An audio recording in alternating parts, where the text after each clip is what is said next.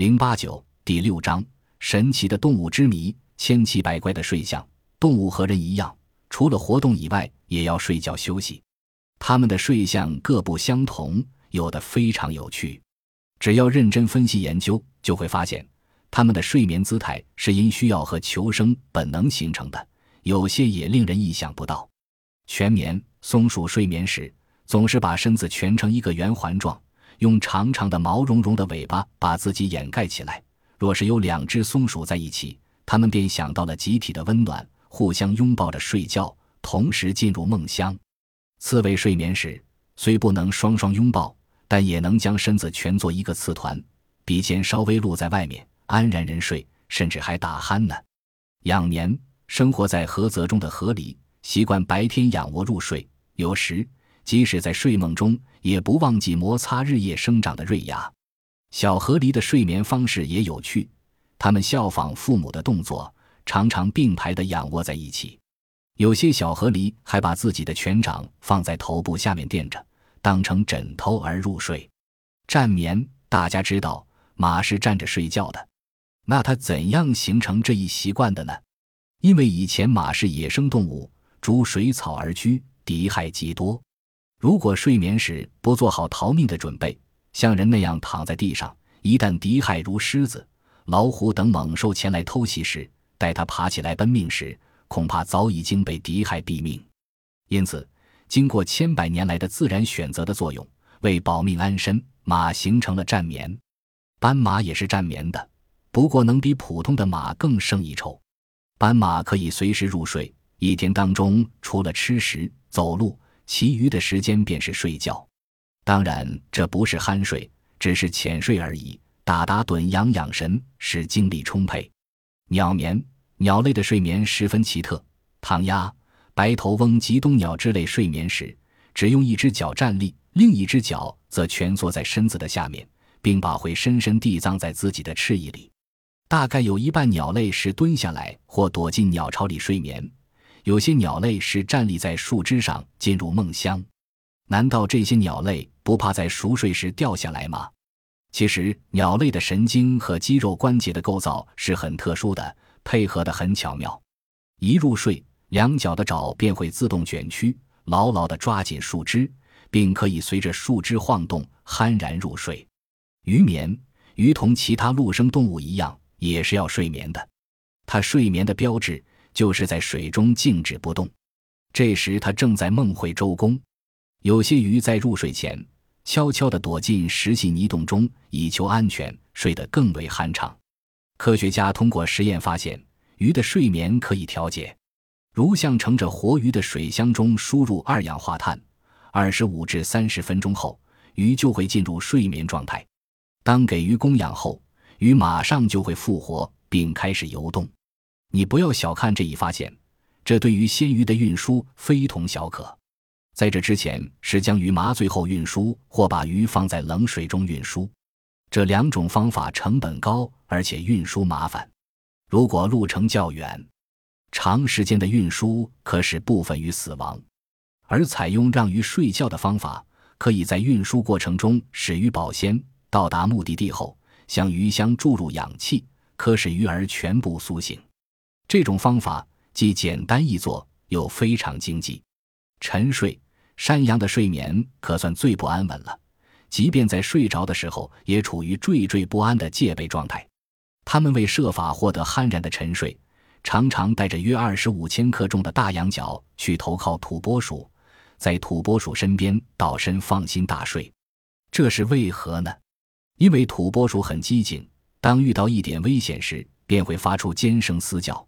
这就等于给山羊发出了警报，山羊便闻声逃遁，土拨鼠成了山羊的义务警报员。象眠，印度大象睡觉的时候总是侧身躺着，将四肢伸出，并稍微有点蜷曲。如果印度象站着睡觉，这是它患病的最可靠的一种征兆。根据睡相来判断疾病是很简便的方法。非洲象睡眠时则恰恰相反。它们不是倚壁而眠，就是傍树而睡，并不躺下。酣睡，长颈鹿的睡眠十分奇特而有趣。长颈鹿酣睡时，头部向后仰，长长的脖子后仰成弓形，面颌支撑在一条后脚的外侧。但很少有人见到野生长颈鹿的睡姿，这是为什么呢？动物学家经过长期的观察和研究，才搞清这个问题。主要原因是长颈鹿的酣睡时间很短，最长不超过十二分钟，最短只有一分钟。这样的酣睡每夜约五至十次，平均每次三至四分钟，每夜的酣睡时间总共二十分钟左右。难怪不易见到它的睡姿了。长颈鹿属反刍动物，反刍动物的睡眠特征是几分钟的阵发性睡眠。有些人对长颈鹿这种奇特的睡姿感到不可理解。实际上，无论是打盹还是酣睡，都是为着适应反刍胃贮藏、消化、反刍食物这些功能的。只要你仔细观察，就会发现，牛、羚羊等酣睡时也是将头向后仰的，只是它们没有长脖子，只能将头紧贴于肋部。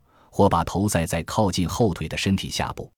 常年温带地区有一种食虫蝙蝠，一年中大约有六个月停息在漆木上睡眠，而另外的六个月里，整个白天还是睡眠，仅黄昏时外出一个多小时捕食昆虫。按此计算，这些蝙蝠在一年内飞行时间少于六百小时，或者说不到它们生活时间的百分之八，因而人们称它们为懒汉蝙蝠。欧洲的睡鼠。一年冬眠六个月，在另外六个月中，白天睡眠，晚上睡眠与活动交替。它们仅用生活时间的百分之十二至百分之十六捕食，所以得名睡鼠。新西兰有一种原始的蜥蜴，一年中冬眠半年，在另外的半年时间内，白天除了晒太阳和捕食外，几乎都待在穴洞里休息。由于很少活动，它的新陈代谢很低，只需要极少的能量。就足以维持它们近于停滞的生命活动。它们甚至在咀嚼食物时也似时似睡地闭着眼睛。在它们整个生命期内，大约有百分之九十的时间花在睡眠或困倦之中，所以它们生长极为缓慢。大约出生后需要生活二十年才能成熟，而它们的寿命特别长，估计可活一百至三百年。如此长寿，真可与龟相比。下面。埃及沙漠地区有一种蜗牛，需要较长时间的夏眠。有这样一件事：一八四六年三月，英国自然博物馆有位馆员将一只埃及蜗牛的壳附托在一张鉴定卡片上。过了四年，这张卡片上发现了粘上的痕迹。他把卡片投入水中，壳里居然爬出了一头蜗牛。原来他把下面的蜗牛误当成空壳了。名贵海参属棘皮动物。每年炎夏酷暑季节，要在浅海底部水晶宫里养在石床上，蜷缩着躯体，足足睡上一百天。在夏季也有不少脊椎动物贪睡的。夏季，非洲和美洲沼泽地带的水干涸时，肺鱼便一头钻进泥地里，把身体卷曲起来，首尾相顾，用体表渗出的粘液在躯体和泥洞间覆上一层舍利，嘴的周围也由这种粘液结成一只圆形漏斗。直通外面进行呼吸，然后入睡。这一觉要睡到雨季来临才能醒。热带沼泽地区的攀鲈鱼、乌里、能足鱼及一些鲶鱼、印度的蛇头鱼、马来西亚的大淡水鱼等，也常常钻到地里下面。南美洲大哥克岛上的渔民捕鱼时，不是到水里去捕，而是用铁锹到泥里去挖。爬行动物如沙蜥也下面。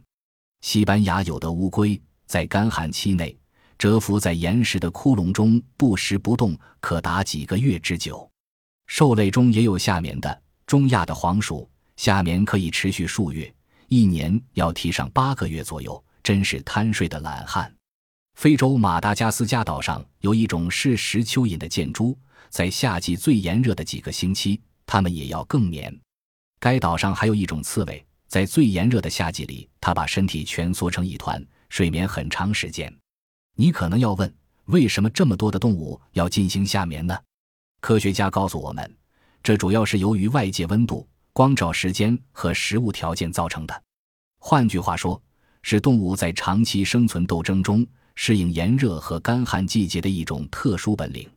蜗牛为适应严重缺水的环境要休眠，海参怕热，超过二十摄氏度的水温就受不了。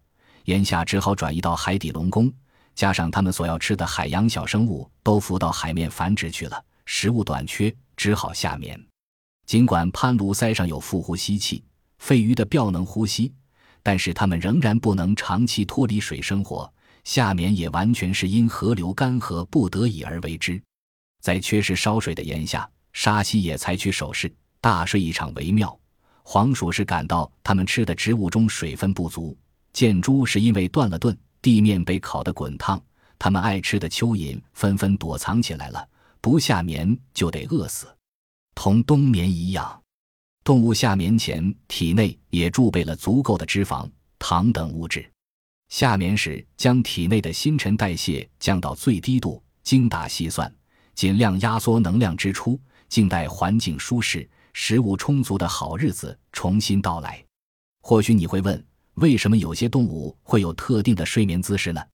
德国弗赖堡研究动物习性的动物学家指出，许多动物在睡觉时都采取特定的姿势，目的是为了节省体内的水分。据他们观察，鸟类在睡觉时喜欢把头转向自己的身体，并将嘴插入羽毛内；兽类喜欢蜷曲身子，把鼻子埋在皮毛里。这样可以把呼出的水分再重新吸入身体中，从而避免了体内水分的过分散失。他们用鸟类做实验，在空气湿度为百分之三十时，睡觉时采取把嘴插入羽毛的姿势的鸟，要比空气湿度在百分之五十以上时多一倍。总之，动物的睡相十分复杂，因种而异。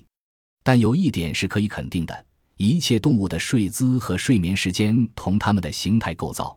生理特征密切相关，也受周围环境制约。